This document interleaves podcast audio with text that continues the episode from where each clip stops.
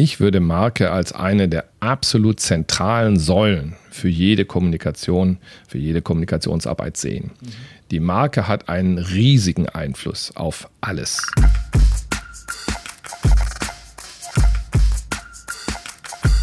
Servus und Hallo zum Zukunftszeichen Podcast. Mein Name ist Stefan Lingner, heute mit dem Thema die Veränderung in der Unternehmenskommunikation. Zu Gast haben wir heute in Heilbronn den Kommunikations- und PR-Profi Martin Bühlesbach. Herzlich willkommen, Martin. Vielen Dank, Stefan. Ja, ich freue mich, dass du heute hier bist. Und am Anfang zu unserem Podcast machen wir immer so eine kurze äh, Megatrend-Betrachtung. Und es wäre spannend, wenn du einfach so spontan sagst, was du mit diesen Begriffen verbindest. New Work zum Beispiel. Also hinter dem Begriff New Work äh, vermutet man natürlich sofort einen komplett neuen Ansatz, wie wir unsere Arbeit gestalten. Für mich bedeutet das in erster Linie eine andere Form der Flexibilität, noch eine deutliche Ausweitung der Flexibilität, wie man seine Arbeit gestaltet, von wo und in welcher Form.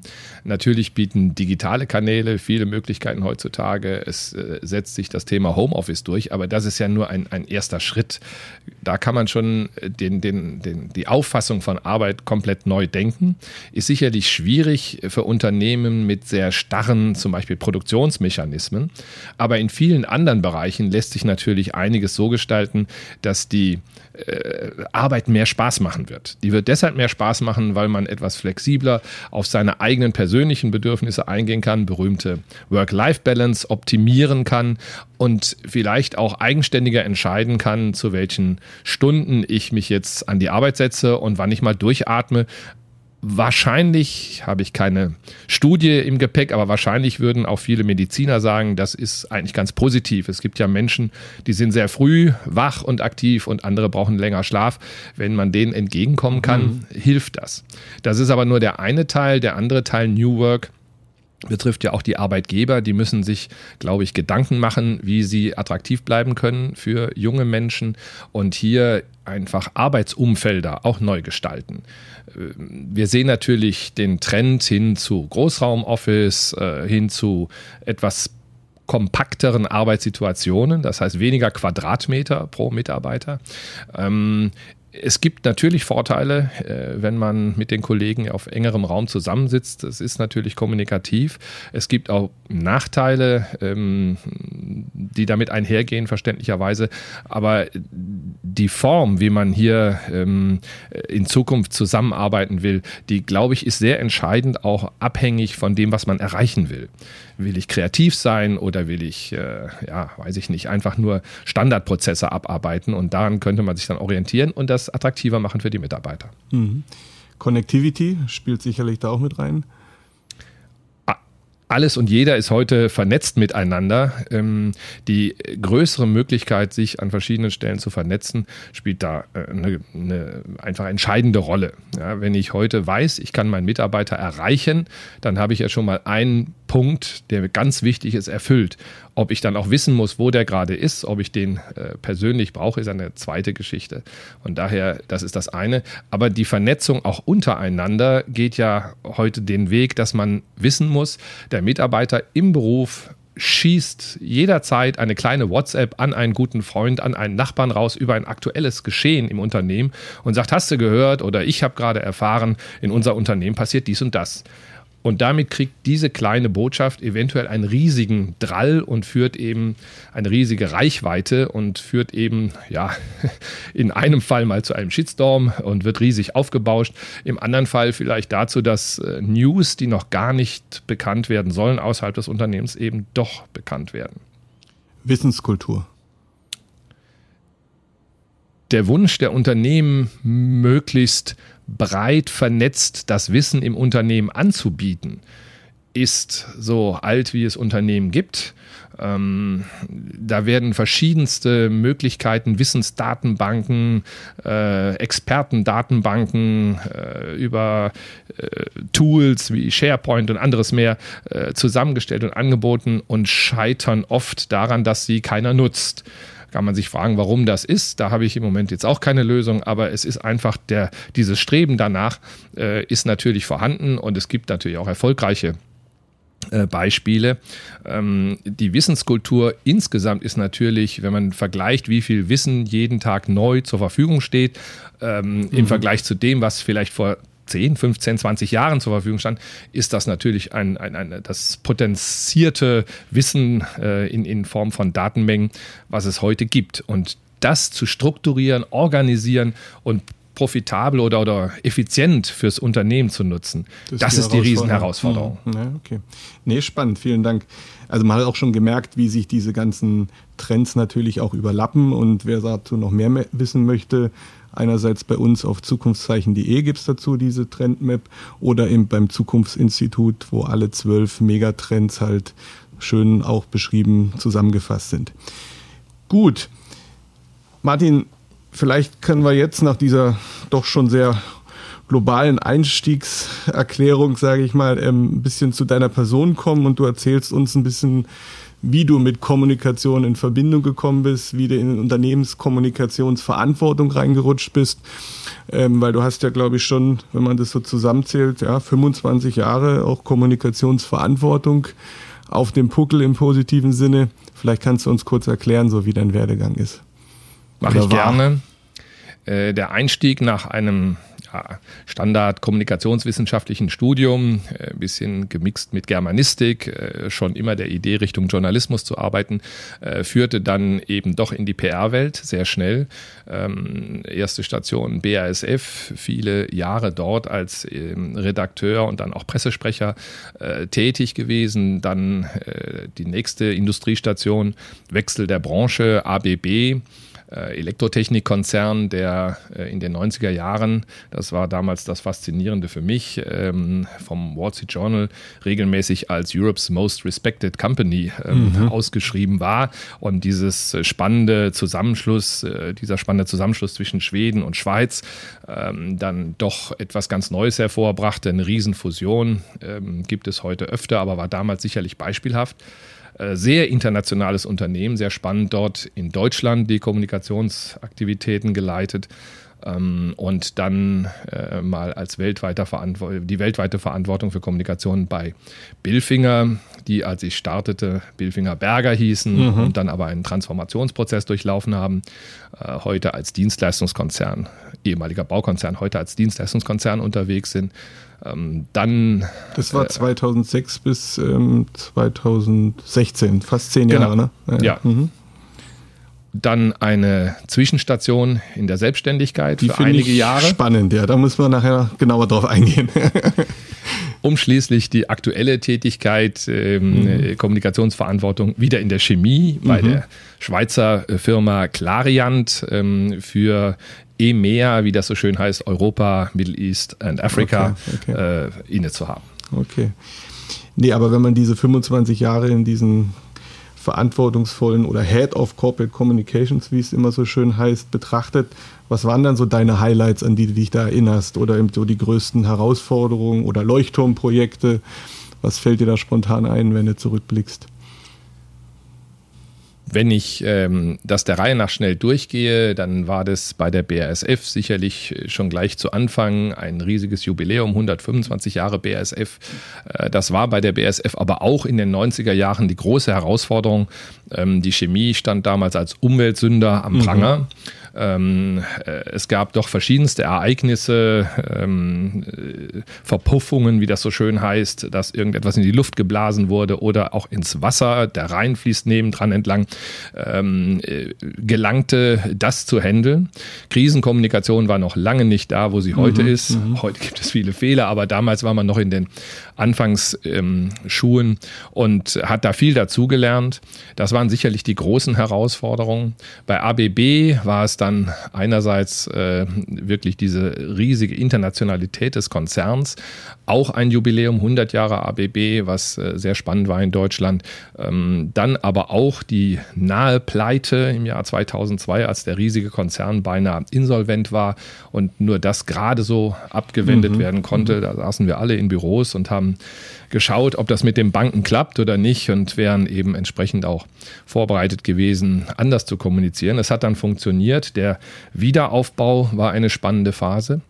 Bei Billfinger gibt es eigentlich die große, das gibt's das große Thema und das war dann doch das herausforderndste Projekt, äh, kann ich ganz klar sagen. Das war die Transformation des Baukonzerns zum Dienstleistungskonzern, einschließlich kompletten Rebranding, ähm, komplette Neupositionierung. Äh, wir haben den Konzern einmal 180 Grad gedreht. Da haben wir uns ja auch kennengelernt. So 2012, 13 war das, als ganz dieser genau. Markenrelaunch war. Ganz genau.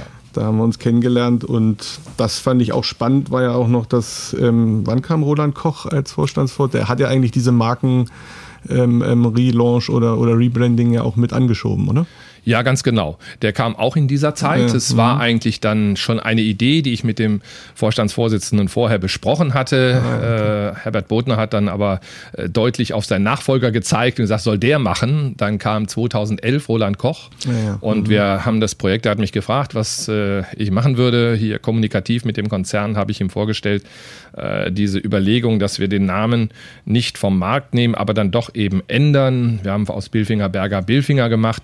Das ist jetzt vielleicht noch kein Riesenschritt, da kann man drauf kommen, aber eben auch ähm, in optisch komplett neu dargestellt, neues Logo, ähm, äh, neuen Claim für die Marke, ähm, neue äh, Werte, äh, eine neue Vision und dann eben auch eine komplette neue Corporate Campaign. also außenrum wirklich alles neu, um zu zeigen, aus dem Baukonzern ist ein. Dienstleistungskonzern. Ist immer Und noch aktuell. der Slogan We Make It Work, sehr zu meiner Freude, wird bis heute lebt verwendet. Noch, lebt noch. Mit anderem Fokus zwar, aber er lebt noch, das ist gut, ja. Und ähm, ja, also noch ganz kurz vielleicht zu Billfinger, weil ich da natürlich auch immer noch Kontakt hin habe. Ähm, da gab es natürlich auch die ein oder andere ja, Krisenkommunikation. Stadtarchiv Köln habe ich da irgendwie in Erinnerung.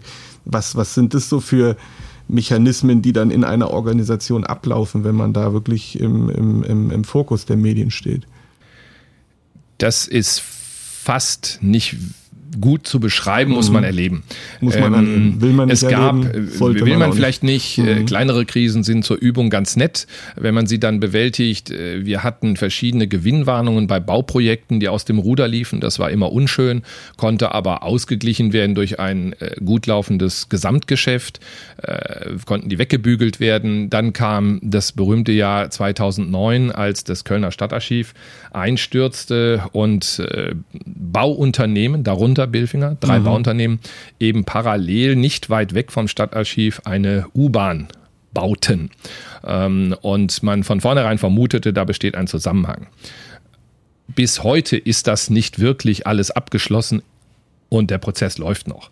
Dennoch wäre es, äh, glaube ich, äh, falsch, das von der Hand zu weisen. Dieser Zusammenhang, der besteht sicherlich. Was dann aber damals passierte, rund um diesen Einsturz und die ähm, Anschuldigungen, die dann entsprechend aufkamen, war ein Sperrfeuer an Medien.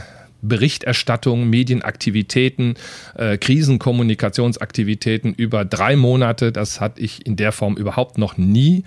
Unglaublich, weil wir den politischen Akteur Stadt hatten, der versuchte, äh, sich irgendwie äh, davon zu distanzieren oder damit umzugehen, ähm, der die Kölner Medien natürlich gut im Gepäck hatte als äh, Platzhirsch. Die haben dann schon brav geschrieben, was der Oberbürgermeister immer so sagte, ob es stimmte oder nicht. Wir hatten die KVB, das sind die Kölner Verkehrsbetriebe, die mitten im Feuer standen, die ja Auftraggeber für die U-Bahn sind. Und als Bauherr hat man natürlich eine hohe Verantwortung, egal was das Bauunternehmen auch macht, nämlich eine hohe Aufsichtspflicht. Da gab es die großen Verwerfungen und eben die Bauunternehmen. Und weil just die Baugrube, um die es ging ähm, äh, und die im Fokus stand, sehr schnell mit Billfinger verbunden wurde und ich glaube auch, weil Billfinger der bekannteste Name war der drei Bauunternehmen, gerieten wir halt sehr schnell auch in den Fokus. Und das war hart. Das war hart, das glaube ich, ja. Gut.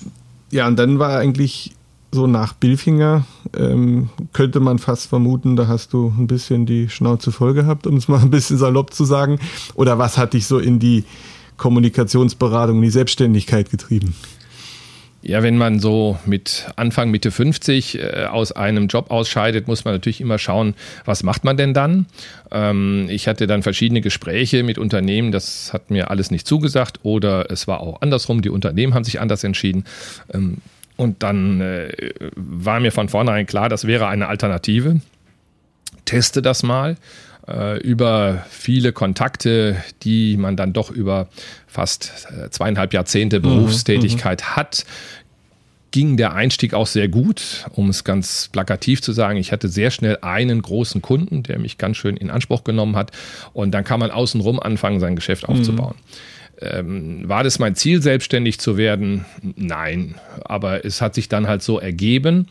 Äh, habe ich mich in der Zeit etwas erholt? Ja. Ich habe deutlich zwei Gänge zurückgeschaltet, ja, okay. äh, Dinge gemacht, mhm. aber auch sehr, sehr viel nachgedacht, Pause gemacht, mhm. äh, Urlaub gemacht ähm, und das genutzt. Dann verging ein wenig die Zeit, zwei, zweieinhalb Jahre, und ich hatte mich gerade so ein bisschen daran gewöhnt, dass das auch selbstständig ganz gut läuft. Ähm, bis dann halt das Angebot von Clariant kam und ich mich dann nochmal überreden ließ, in einen Großkonzern zu wechseln. Ja, klasse. Gut, ich meine, wenn man sich ähm, so allgemein so die, die Unternehmenskommunikation, so die Herausforderungen und so anguckt, ähm, wie, wie, siehst du das? Ist Marke für dich, gerade weil du ja auch da so ein Highlight in den letzten Jahren bei Billfinger hattest mit dem Markenrelaunch, ist Marke für dich heute noch relevant in der Kommunikation oder was hat die für eine Aufgabe? Ich würde Marke als eine der absolut zentralen Säulen für jede Kommunikation, für jede Kommunikationsarbeit sehen. Mhm. Die Marke hat einen riesigen Einfluss auf alles.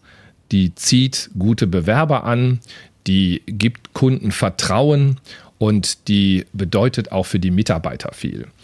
Ähm, ich glaube, es fällt Mitarbeitern, würde Mitarbeitern schwerfallen, in einem Unternehmen zu arbeiten, über das immer und permanent nur negativ berichtet wird.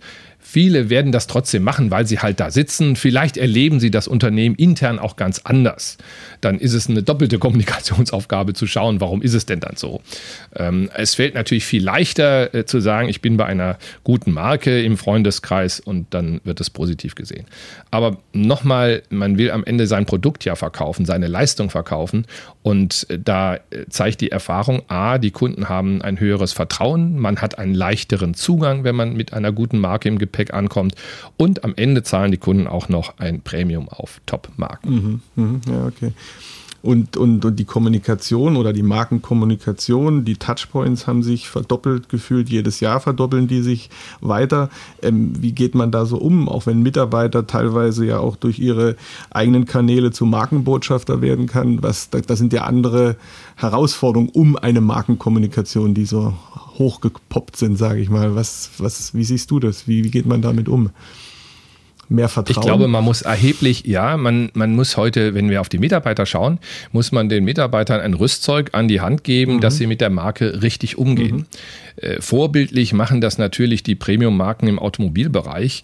Äh, dort wird äh, jeder geschult, der irgendeinen Kontakt hat zur Außenwelt, aber auch alle Mitarbeiter erfahren sehr deutlich, was es heißt, eine, ich will jetzt niemand herausstellen, BMW, Mercedes, mhm. Porsche, Audi, wie sie alle heißen, Marke äh, zu ähm, äh, dort Mitglied zu sein und die zu vertreiben. Ähm, da stellt man sich ganz genau vor, wie der Kundenkontakt zu erfolgen hat, wie der Kunde diese Marke zu erleben hat. Ähm, man nehmen wir andere Unternehmen, ein Apple Store sieht immer aus wie ein Apple Store und äh, äh Bang Olufsen äh, Premium-Marken haben ganz klare Vorstellungen, wie sie auf dem Markt erscheinen. Hier geht die Industrie Industrie, die B2B-Industrie, glaube ich, noch einen weiten Weg. Mhm, da gibt mhm. es vorbildliche Unternehmen, die das schon glauben, auch so machen. Nee, anders, die das so machen. Äh, ihren Messestand garantiert immer die gleiche Wertigkeit, die gleiche Optik geben. Mhm. Und dann gibt es viele Unternehmen, die eher dem Markt folgen und wenn es mal ein bisschen schlechter läuft, dann wird halt auch gerne mal da gespart was ich falsch finde, was aber so passiert. Mhm. Ja, Client hat ja, glaube ich, ein sehr, sehr klares Corporate Design und ist halt mal so die Grundlage vielleicht auch von dem Design, die Identity natürlich, die dahinter steht und die Marke. Ähm, was, was, wie geht B2B-Kommunikation heutzutage dann aus deiner Sicht? Ähm, ist es Storytelling, Content Marketing, alles so Begriffe? Ähm, wie funktioniert sowas im B2B-Umfeld? Oder wie macht ihr das? Oder wie hast du es in der Vergangenheit gemacht? Was war dein Fokus? Richtig, Clariant hat eine klare Positionierung. Das Logo hat sich geändert ähm, rückblickend vor äh, knapp acht, neun Jahren. Ähm, dort wurde aus einem äh, sehr bunt daherkommen, geprägt von den alten Farben, höchst, ist mhm. ja Clarion Höchstabspaltung äh, von der alten Farbindustrie, äh, Pigmente äh, mhm. und andere Einheiten, die da immer direkt mit zu tun haben, äh, sicherlich prägten das Ganze, kam auch etwas verspielt daher. Das hat man komplett abgestellt und ein silbergraues, sehr klares ähm, Cockpit, also ein Logo ähm, geschaffen, dieses C von Clariant, C-Badge, wie wir sagen, mhm. das sehr, sehr klar auftritt, einerseits kräftig, weil es sehr voluminöses C ist, andererseits klar und eben auch komplett die Farbe rausgenommen aus dem Corporate Design und alles ist eben schwarz, weiß und silber. Ähm, fast ein wenig streng, aber eben sehr hochwertig. Mhm. Denn man möchte sagen, hier kommt Spezialchemie. Mhm. Das mhm. ist nicht Commodities, das ist nicht die große, das Riesenangebot an Chemie, Bauchladen, sondern hier ist Spezialchemie unterwegs, hochwertig und dann eben auch teuer. Mhm, mh, ja, okay. Und ich hatte ja gerade noch so das Thema Storytelling, Content Marketing. Wenn ich noch ganz kurz. Ja, ja. Hm? Der zweite Teil, ähm, wie wir dann in der Kommunikation damit umgehen mit dieser Marke. Hier ist die Herausforderung, die Aktivitäten ans Budget anzupassen. Okay. Das Budget ist nie groß genug, aber mhm. man muss sie, und deshalb muss man sich für klare Kanäle entscheiden, was man dann damit macht. Einmal eine Zwischenfrage, die interessiert mich auch so persönlich. Kann man sagen, wie viel Prozent eigentlich so eine B2C oder, also wenn ihr jetzt die Automarken genannt hat, wie viel Prozent hat dann so ein ja, B2B-Konzern als prozentual an Kommunikationsbudget? Kann man das pauschal so aus Erfahrung in den letzten Jahren sagen? 10, 20 Prozent davon oder? Im Vergleich zu den äh, B2C-Marken, ja, ja. Ich glaube weniger. Weniger? Mhm. Ja. ja, vielleicht sind es äh, 5 bis 10 Prozent. Ja, nee, ich habe aber keine, ja, ich habe da keine ähm, äh, Zahl. Eine Zahl hatte ich mal gehört äh, und gelesen, das heißt, welche Etats stehen Unternehmen im B2B grundsätzlich über alle Branchen mhm. hinweg mhm. eigentlich zur Verfügung. Und da wurde vom Umsatz eine Range, eine ähm, Größenordnung von 0,3 3 bis 0,7 Prozent vom Bruttojahresumsatz genannt. Okay, für B2B. Einfach als, mhm. als für alle Kommunikationsaktivitäten. Ja, okay. mhm. äh, die ist aber schon auch ein paar Jahre her, ob die sich ähm, stabilisiert hat oder verändert, kann ich nicht sagen. Der andere Vergleich ist wirklich geschätzt. Mhm. Ja, okay. Darum muss man sich auf Kanäle fokussieren. Mhm. Mhm. Wenn, wie bei Clariant, eine große und erhebliche Rolle messen mhm. noch in der Kundenkommunikation Auch der persönliche spielt. Kontakt entscheidend. Und dass die einzige Ecke ist mit persönlichem Kontakt und mhm. man die bis jetzt strategische Entscheidung fortsetzen will, die wichtig ist, dann haben wir genau hier entschieden, ganz klare Vorgaben zu machen, wie der Kunde Clariant auf der Messe zu erleben hat. Wir haben den immer gleiche Art und Weise des Messeaufbaus, die immer gleiche Decke, die immer gleichen Möbel, die immer gleichen, ähm, den immer gleichen Boden. Einfach, wenn man darauf zugeht, das ist Clariant und ob der Kunde jetzt ähm, in Frankfurt oder in New York die Messe erlebt, das ist die gleiche Clariant. Das war ein Kanal. Andere Kanäle ähm, äh, sind sicherlich oder im Kommen sind sicherlich verstärkt äh, Social Media Kanäle und den Einsatz dort, nämlich in Form von Campaigning. Ja, für Produkte, für Leistungen und eben auch dort muss man dann spüren, was hinter der Marke Clarion steckt. Ja, okay. Ähm, wenn man so die Kultur so von so großen Organisationen, da hast du ja auch schon einige eben sicherlich erlebt. Was, was sind so deine größten Veränderungen, die du da so beobachtet hast? Ist es immer noch eine sehr hierarchische ähm, ähm, Struktur, die sich so langsam auflöst oder ist die schon weg? Oder was, was, was siehst du für Tendenzen? Weil man redet immer viel über weniger Hierarchien, aber in der Realität höre ich dann doch immer noch sehr schöne Befehlsstufen, die eingehalten werden müssen. Da gibt es Riesenunterschiede ja. zwischen den Unternehmen. Ja. Ähm, ich kann heute nicht beurteilen, wie eine BASF genau unterwegs ist. Äh, es war ja zu lesen, dass der letzte, nicht der aktuelle, der letzte CEO zum Beispiel die Doktortitel abgeschafft hat. Das heißt, man äh, ist mhm. nicht mehr der Herr Dr. Müller dort, sondern vielleicht nur noch der Herr Müller. Am liebsten hat er, glaube ich, auf Englisch und dann ist man ja sofort mit Vornamen unterwegs ähm, äh, geredet. Das ist in vielen Unternehmen immer stärker der Fall, dass dort auch geduzt wird. Große Diskussionen natürlich in Deutschland, wie man damit umgeht. Andere Länder, Schweden, die Skandinavier sowieso, ähm, äh, alle englisch sprechenden Nationen äh, haben halt äh, Vorname. Äh, das ist da normal weil es hat aber nicht viel zu sagen, ob das Unternehmen hierarchisch ist und hat auch nicht viel zu sagen, wie es funktioniert. Mhm. Die guten Unternehmen schaffen es halt auch Mitarbeitern auf allen Ebenen, hoffentlich haben sie gar nicht so viele, dazu zu bewegen, im Sinne des Unternehmens aktiv neudeutsch auch entrepreneurial, also unternehmerisch zu denken und zu handeln.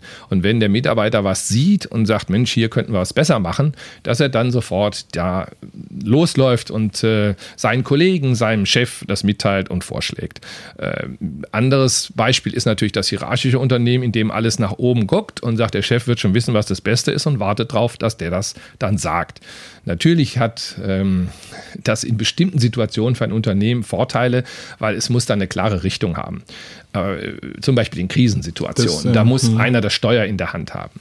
Wenn aber ein Unternehmen eigentlich auf einem Wachstumspfad ist und so eine gewisse Reife erreicht hat und dann weiterkommen will, braucht es, glaube ich, die Kompetenz von vielen.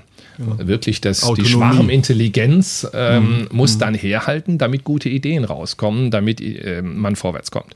Und hier muss man eben die, die Räume dazu eröffnen. Ich will jetzt da ähm, keine Namen nennen, aber es gibt sicher Unternehmen, die da auf einem sehr guten Weg sind. Relativ weit vorne würde ich schon sagen, sind, ist die IT-Branche, die äh, einfach von der Art und Weise, wie dort die Leute gewohnt sind, miteinander zu kommunizieren, ähm, was sie dort für Vorstellungen haben, auch die Vielfalt der Jobmöglichkeiten, ähm, die man heute hat als ITler, das ist nun mal eine gesuchte Spezies, mhm. ähm, dann können die sagen, okay, wenn ich jetzt zu SAP oder Microsoft oder äh, Google gehe, äh, bitte, was bietet ihr mir denn? Und nur wenn das auch gut passt zu meinen persönlichen Vorstellungen, mache ich das. Das heißt, weil die diese Macht irgendwo haben, äh, müssen die Unternehmen auch sich ähm, ändern. Da haben aber auch viele, weil sie auch teilweise viel jüngere Gründungen sind, erst seit ein paar Jahren, Facebook seit ein paar Jahren auf dem Markt ist, ähm, Amazon und sowas, das ist heute ganz normal, gibt es alles erst ein paar Jahre, haben die einen ganz anderen Start und mhm. sind eben mhm. an der Stelle nicht auf diese sehr hierarchischen und vielen, vielen Hierarchiestufen ausgelegt. Das war eigentlich auch noch was, was ich im Vorfeld zu unserem Podcast gelesen habe. Da gab es von Roland Berger eine Publikation vom Mai 2019 und da sagen die halt einfach, dass die Unternehmenskommunikation heutzutage in allen Dimensionen, die nennen da Selbstverständnis, strategische Ausrichtung, Organisation, Zusammenarbeit, Prozesse herausgefordert ist und die stehen da halt extrem unter Druck und hinken auch den anderen Bereichen wie Produktion und Dienstleistung extrem hinterher. Ähm, kannst du das auch beobachten, dass da ähm, ordentlich Nachholbedarf ist?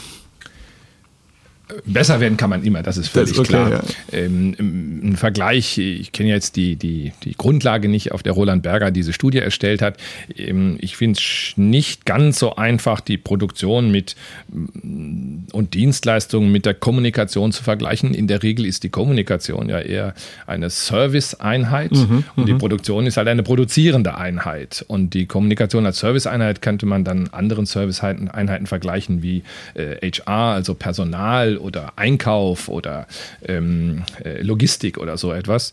Äh, das würde ich passender finden, aber sei es wie es sei, äh, besser werden kann man immer, vor allen Dingen in Bezug auf ähm, die, die Aufstellung, die richtige Zuteilung der Ressourcen.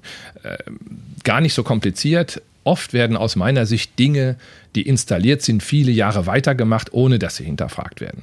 Erreiche ich damit überhaupt noch mein Zielpublikum? Ist das noch die richtige Plattform?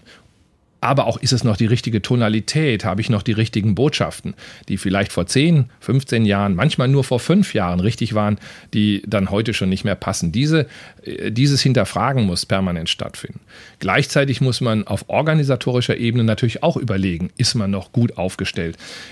Ist aber ein Riesenunterschied, ob ich eine Zwei-Mann-Organisation habe, da müssen die beiden wahrscheinlich alles machen, oder ob ich eben ab 20 aufwärts, vielleicht auch 30, 40, 50 Mitarbeiter habe und hier dann neue Konzepte, äh, Stichwort Newsroom, Stichwort Issue genau. Manager, mhm, genau. ähm, äh, macht einer die interne Meldung, einer die Pressemeldung und einer stellt es ins Web. Dann habe ich drei oder habe ich einen Issue Manager, der kann das alles. Mhm. Äh, das sind ja die Dinge, die man äh, heute dann sicherlich so ein, diskutieren muss. Entschuldigung, hast du so ein Newsroom-Konzept schon mal umgesetzt oder schon mal verfolgt in deinen Abteilungen? Also wir haben es äh, vielleicht nicht 100 Prozent, aber mhm. von der Richtung her haben wir das bei mhm. Clariant.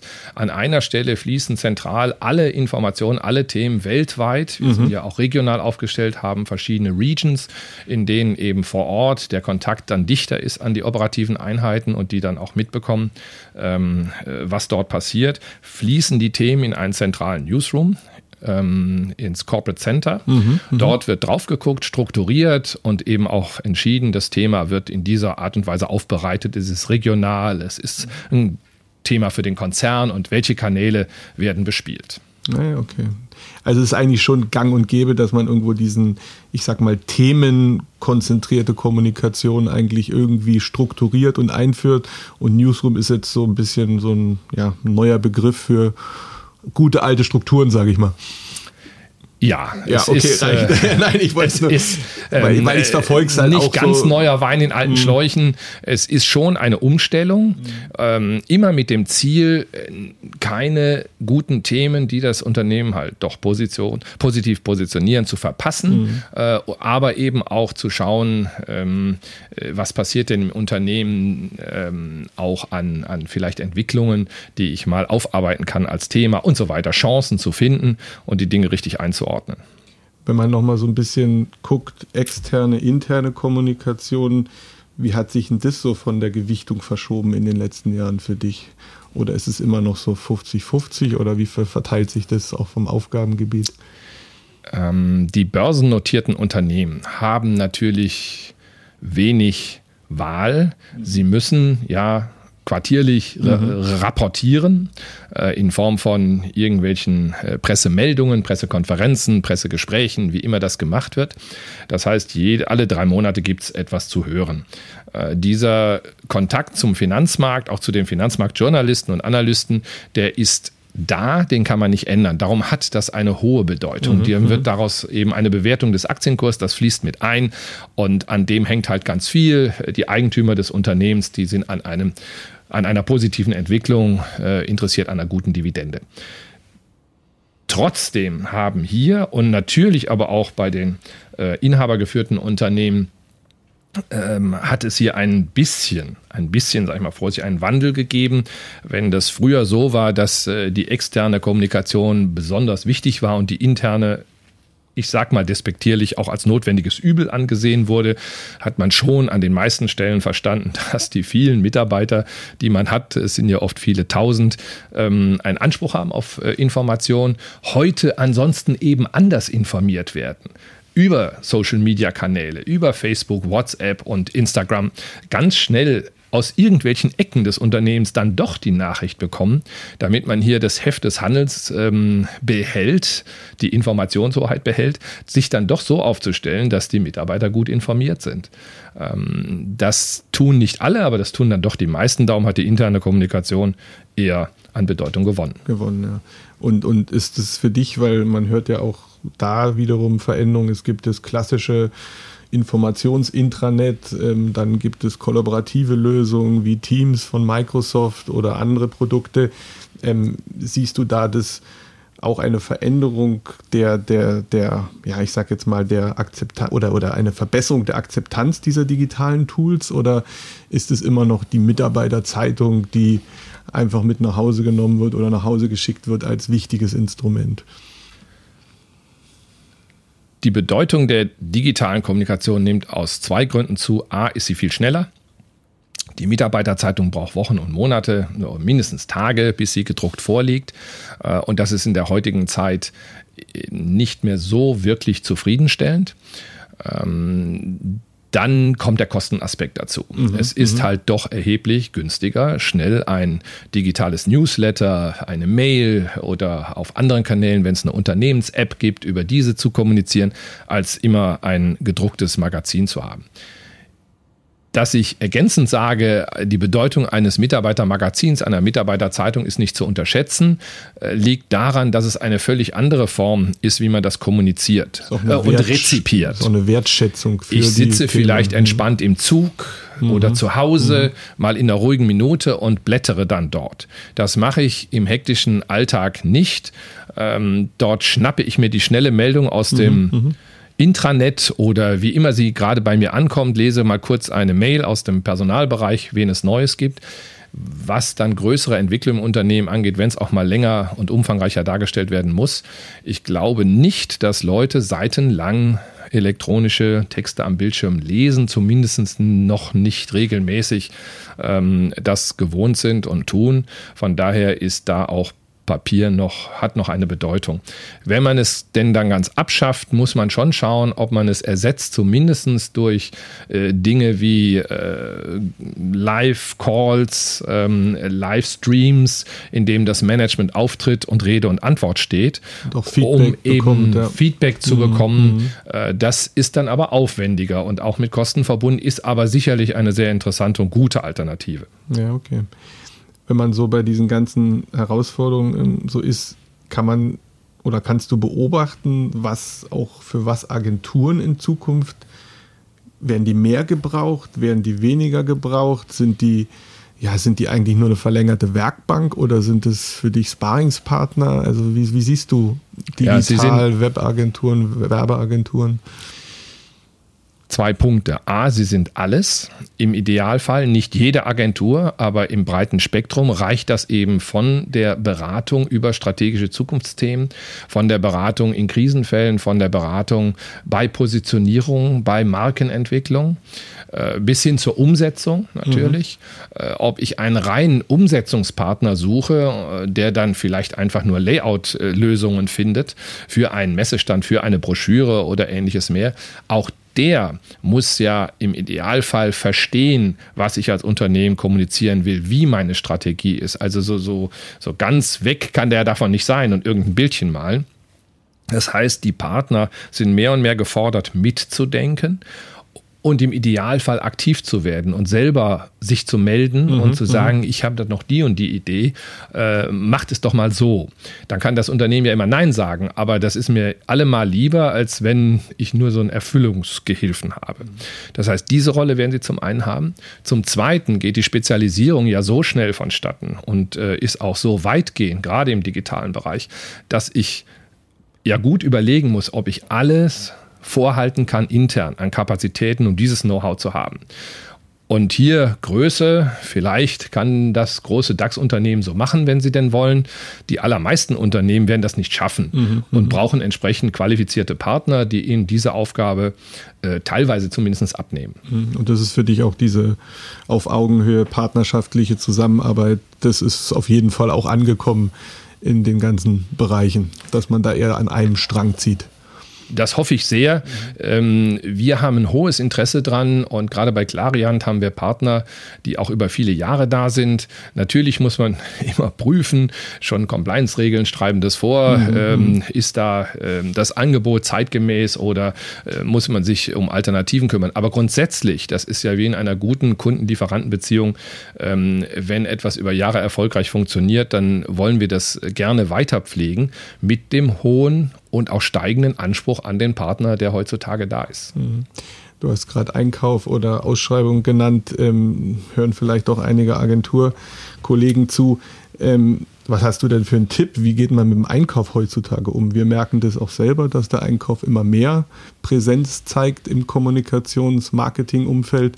Was ist denn da ein Tipp von dir, wie man da am besten mit ähm, ja, umgeht, auftritt?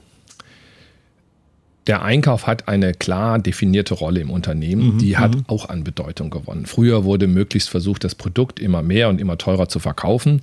Da das gar nicht mehr möglich ist, aufgrund von Wettbewerb und ähnlichen Dingen, weltweiter Markt, ähm, äh, Konkurrenz aus Billiglohnländern etc., hat der Einkauf natürlich äh, immer stärker die Rolle, die Preise schon im Einkauf so niedrig wie möglich zu halten und hier regelmäßig mit allen Lieferanten entsprechend ähm, zu verhandeln. Es ist aber ein Unterschied, ob ich jetzt 1000 Tonnen Stahl kaufe oder eine Beratungsleistung einer Kommunikationsagentur oder auch eine Umsetzung eines gesamten Kommunikationsprojektes.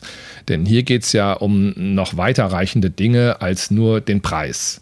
Äh, die Qualität spielt auch beim Stahl eine Rolle, aber auch die ist definiert und dann wird halt genau gesagt, welcher Stahl es ist und dann bietet ein Unternehmen den Preis an. So genau und präzise können Kommunikationsziele oftmals gar nicht definiert werden.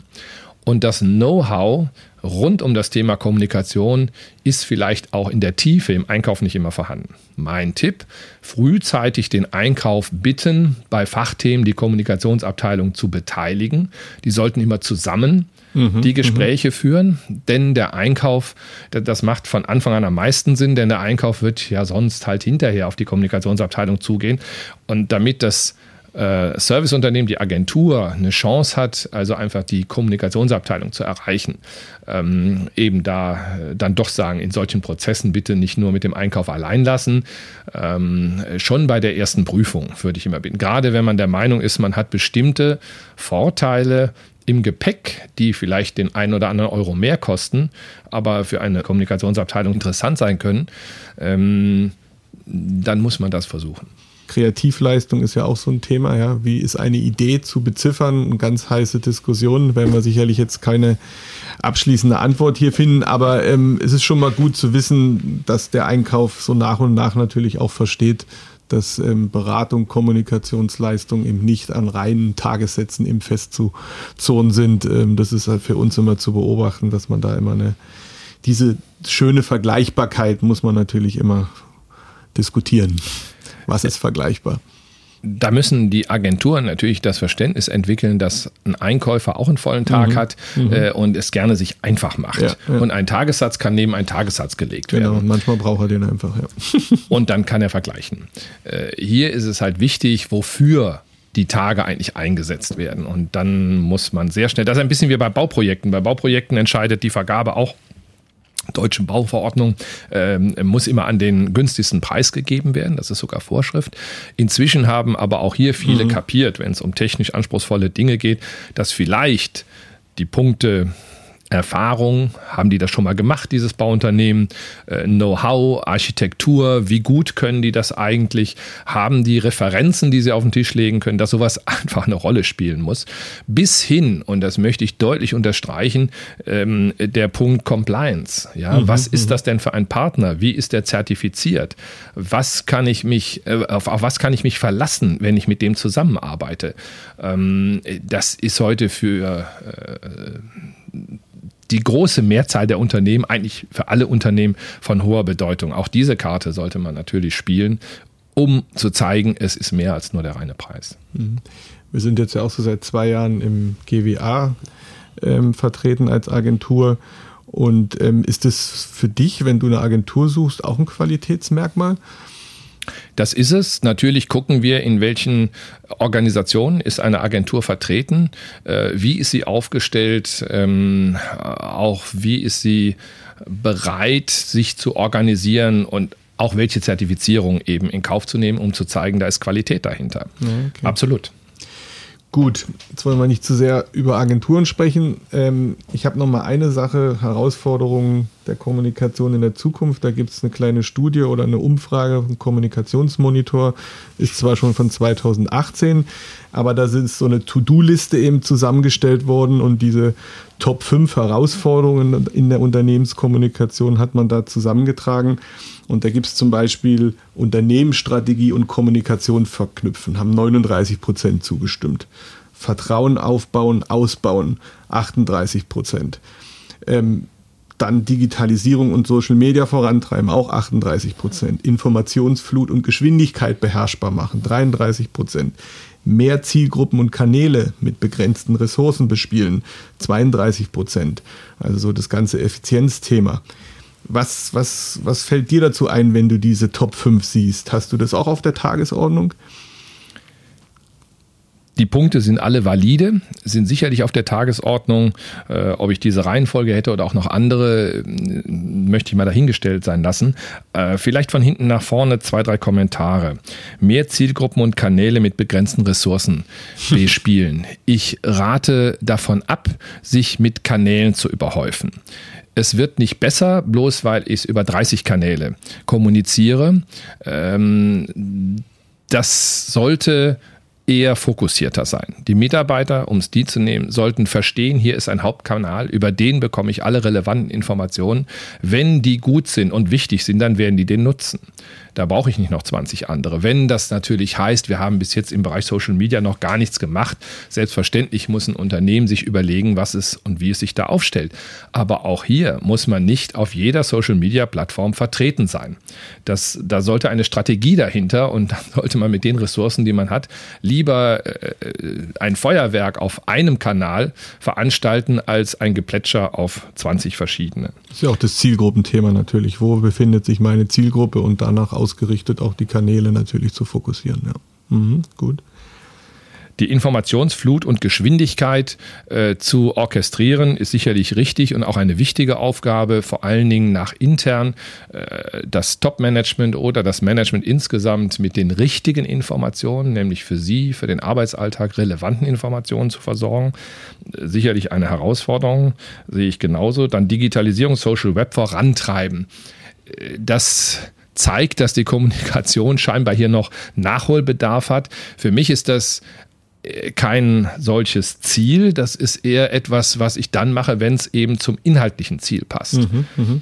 Da finde ich das erste Ziel, äh, dem kann ich äh, voll zustimmen, Unternehmensstrategie und Kommunikation verknüpfen zu erklären, was das Ziel des Unternehmens ist, warum es am Start ist, ähm, äh, was es dann eben auch für eine gesellschaftliche Rolle spielt äh, und damit Punkt zwei auch Vertrauen mhm. entstehen kann, muss man halt Tore aufmachen, Werkzeuge öffnen, dass die Leute reinschauen können, was man macht, müssen die Leute einen erleben, den Vorstandssprecher, den, Vor den CEO kennenlernen und sagen, na gut, diesem Mann, dieser Frau kann ich vertrauen das klingt vernünftig oder eben auch in den Dialog einsteigen. Das äh, sehe ich absolut so. Da ist eine Riesenaufgabe und genau diese Umsetzung ist, ist die Herausforderung. Ob das bedeutet, ich muss meine Digitalisierung und Social Web Aktivitäten vorantreiben, das ist eigentlich erst die zweite Frage. Mhm. Aber wenn man Digitalisierung nochmal rausgreift und ähm, zum Beispiel so Themen wie analysiert man Kommunikation, Monitoring, Big Data-Themen. Also ist es im B2B-Bereich schon, hat man schon Daten, die man analysieren kann, um Zielgruppenverhalten besser vorherzusehen oder Themen, die man beobachtet? Also nicht nur dieses, ja, ich sag mal, kommunikative Presseclipping, sage ich mal, sondern auch strategische Themen, die man beobachtet, wo man draufspringt, wenn Themencluster entstehen. Macht man sowas schon im B2B-Umfeld oder macht ihr das? Es wird in jedem Fall gemacht. Es gibt ganz klar Themen, die von Unternehmen eng verfolgt werden, von uns auch. Mhm, mhm. ähm, ich gebe mal ein Beispiel. Es gibt das Thema äh, äh, REACH, jetzt ein chemiespezifisches Thema, in dem eben alle Inhaltsstoffe, alle Produktionsstoffe in der Chemie ähm, nach genauen Vorgaben beschrieben, klassifiziert und analysiert sind, äh, Richtung Toxikologie und Richtung Umweltverhalten und, und, und viele, viele, viele Seiten dicke Dossiers für jedes mhm. einzelne von Tausenden von Produkten. Hier müssen wir natürlich genau gucken auf europäischer Ebene, wie entwickelt sich ein solches Thema. Dann bleiben wir da dran. Andere haben für sich Megatrends für die Zukunft definiert und sagen, wir wollen dem Megatrend Mobilität. Äh, das passt besonders gut zu unserem Unternehmen. Dem wollen wir folgen, da wollen wir von profitieren, den wollen wir auch aktiv begleiten. Dann, werden, dann wird dort ein anderes Issue-Management aufgezogen als noch in der Vergangenheit. Natürlich können heute über unterschiedlichste Quellen Daten gesammelt werden und dann auch ausgewertet werden, ob von Marketingabteilungen oder Entwicklungsabteilungen, Business Development Abteilungen das ist alles möglich. Das passiert. Das passiert, das passiert. auch in erheblich stärkerem Maße als in der Vergangenheit. Genau. Mhm. Ähm, in der ganzen Zeit, ähm, wo du jetzt aktiv bist, ist dir jetzt so dieses ganze Thema nochmal so ein bisschen weitergefasst, Startup, disruptive Innovation, Bist du damit mal in Berührung bekommen? Hat man dein Unternehmen, wo du tätig warst, hat das ein Startup schon mal angegriffen mit Dienstleistungen oder mit Produkten? Fällt dir da was ein? Angegriffen auf keinen Fall, mhm. sehe ich gar nicht, aber sehr wohl, äh, so ungefähr in allen größeren Unternehmen, in denen ich tätig war, ähm, spielen Startups eine gewisse Rolle, wenn auch keine dominierende Rolle, nämlich in der Regel in dem Bereich ähm, Forschung und Entwicklung, mhm. dass sie dann doch schauen, gibt es Startups, die ähm, Produkte, Systeme, entwickelt haben, äh, sei es im IT-Bereich, sei es aber auch in ganz anderen Bereichen, Logistik oder, oder andere Prozesse, die einen hier voranbringen. Mhm. Ähm, da gibt es bekannterweise Unternehmen, die große Pools machen, dann auch Geld zur Verfügung stellen ähm, und äh, sich konkret an Startups wenden, die äh, da den Markt screenen, sagen, wer könnte gut zu uns passen und dann da aktiv werden. Äh, das ist ein sich ergänzender und befruchtender Prozess mit allerdings auch einer nicht allzu hohen Erfolgstrefferquote. Okay, also dieses Thema Corporate Startups, also wirklich Startup-Mentalität in Organisationen zu. Schwierig. Sehr schwierig, ja. Mhm. Ist riesig schwierig. Mhm. Ich habe mhm. in meiner Selbstständigkeit mit vielen Startups zusammengearbeitet. Da liegen nicht nur Millionen, da liegen Welten dazwischen. okay, okay. Ja, Welten dazwischen und da mhm. muss man sich zusammenfinden. Ähm, das ist kein einfacher Prozess. Mhm. Aber diese Methodenkompetenz oder die, die Vorgehensweisen von und die Denkweise von Startups, das beobachte ich, das kommt schon so Zug um Zug in die Organisation hinein teilweise in den FEs oder irgendwo Innovationszentren, da merkt man schon, da hört man hin, wie kann man beschleunigen, wie kann man nicht nur Produkte teilweise verbessern, sondern wirklich auch mal ganz anders denken. Ich glaube, das wird schon eine Herausforderung für die etablierten Unternehmen, halt auch mal einen ja, Schritt weiter zu gehen. Klar, da gibt es gute Beispiele. Nehmen wir die Automobilindustrie. Die haben das verstanden, dass das schwierig ist, andere auch. Äh, und äh, allgemein genannt bilden Inkubatoren oder andere Gebilde, in denen sie eben eigene Leute plus Startup genau. mhm. reinführen, mhm. die äh, losgelöst und rausgelöst aus den Unternehmerroutinen ähm, agieren können, die eben dann auch keine Hierarchien äh, gegenüberstehen, ähnlich mehr, sondern wird einfach neu gedacht, überlegt, etwas ganz Tolles Neues zu entwickeln, mit der Gefahr, dass es komplett scheitert, aber sie gehen einfach mal zwei, drei Jahre an den Start ähm, und sind dann eine völlig separate Einheit und das Ergebnis wird dann halt irgendwann angeschaut. Mhm, äh, mhm. das ist einerseits mutig, andererseits wahrscheinlich auch lebensnotwendig. Lebensnotwendig, genau. Was ist denn für dich lebensnotwendig, wenn dich so dieses ja, tägliche Treiben in dem Kommunikationsumfeld beschäftigt? Wo nimmst du deine Energie her? Was, was, was, was treibt dich persönlich im Beruf an? Weil auch wenn du jetzt sprichst, bist du so richtig bei der Sache engagiert. Ich glaube, das ist, das ist schon eine Grundeinstellung, oder? Ein bisschen die Mentalitätsfrage, Mentalität, wie man grundsätzlich ja. Sachen angeht. Mhm. Einerseits, äh, mir hat immer gut gefallen, wenn der Job Möglichkeiten bietet, etwas zu gestalten, was mhm. voranzubringen. Äh, hört sich toll an, aber es macht mehr Spaß, äh, wenn man sieht, da äh, war ein Status A und man hat es dann in eigener Überzeugung geschafft, einen anderen Status zu erreichen. Ob der dann besser ist, kann beurteilt werden, aber zumindest hat man ein eigenes Ziel umgesetzt. In der Regel unterstützt von einem guten Team. Ja, alleine kann man herzlich wenig erreichen.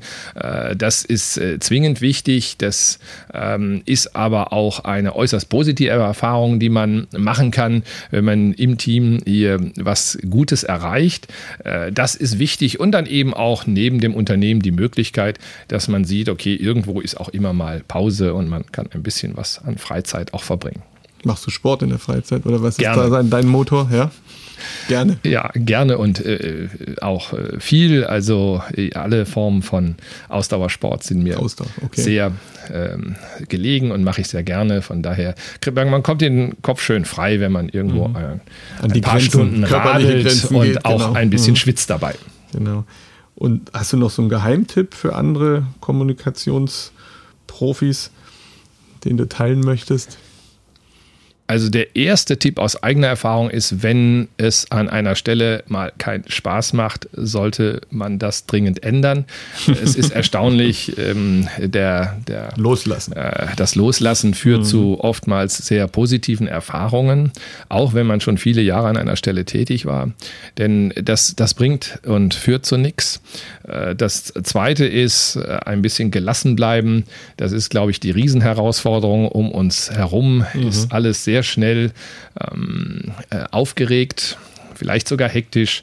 Und da ist es auch eine Aufgabe der Kommunikation, äh, Ruhe auszustrahlen und zu zeigen, das kann man sortiert und strukturiert abwickeln. Und äh, es gab mal eine ähm, Umfrage unter CEOs, was sie denn am meisten fürchten. Und da stand die Presse ganz weit oben. Mhm, okay. Also hier muss man auch ähm, beruhigend einwirken und sagen, das sind nicht eure natürlichen Gegner, sondern das ist ein Kanal, mit dem man umgehen muss. Okay.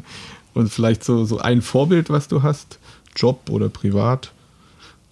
Da muss ich passen. Okay, na gut, alles gut. Und so als letzte Frage, weil, weil wir uns ja auch immer mit Zukunftsthemen, Zukunftszeichen bezeichnen wir uns. Was ist denn so dein Zukunftszeichen oder Zukunftsprojekt für 2020? Also ganz klar ist es intern bei Clariant einen deutlichen Schritt voranzukommen in der Kommunikation, was Erreichbarkeit der Mitarbeiter angeht und auch die Art und Weise, wie wir informieren. Da ist viel Luft nach oben und gleichzeitig die doch anstehenden großen Veränderungen im Konzern äh, sauber zu kommunizieren und äh, zu erläutern und dabei eben, was halt interne Kommunikation auch machen soll, motivierend auf die mhm. Mitarbeiter einzuwirken, ganz klar. Äh, das ist die sicherlich größte Herausforderung im Unternehmen aktuell neben äh, der Begleitung der ähm, operativen Einheiten, die es aktuell wirklich schwer haben am Markt. Äh, und äh, privat äh, schaue ich fröhlich, ähm, dass ich den ein oder anderen sportlichen Wettkampf vielleicht bestreiten Wettkampf, kann. Marathon. Und dann ja, das habe ich mal Triathlon. Gehört. Triathlon sogar, okay, also eine Stufe drauf oder drei Stufen Wär, drauf. Wäre schon ganz nett, wenn das funktionieren könnte. Ja, wünsche ich dir viel Erfolg dabei. Vielen Dank, Martin. Hat Spaß gemacht. Danke, dass du so spontan zugesagt hast. Vor Weihnachten hatten wir erst gesprochen und jetzt stehen wir hier im neuen Jahr und dann gutes Gelingen. Bis bald. Gern geschehen. Vielen Dank. Tschüss, Stefan.